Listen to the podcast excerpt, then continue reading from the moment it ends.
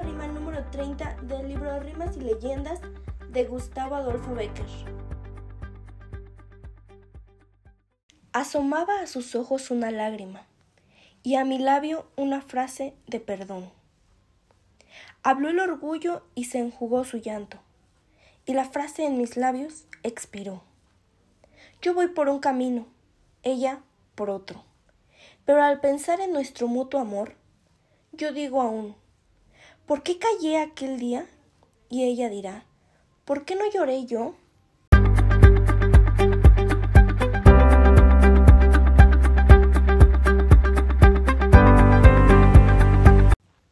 Esta rima habla sobre una pareja que ha llegado a una ruptura por algún conflicto que tuvieron, pero que él se siente mal por haber sido tan orgulloso y no haber arreglado ese conflicto en el momento que se debía y aún se podría hacer algo.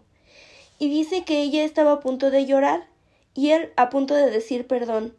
Y yo creo que por orgullo de ambos eso no sucedió y pues así tuvieron que ir por diferentes caminos.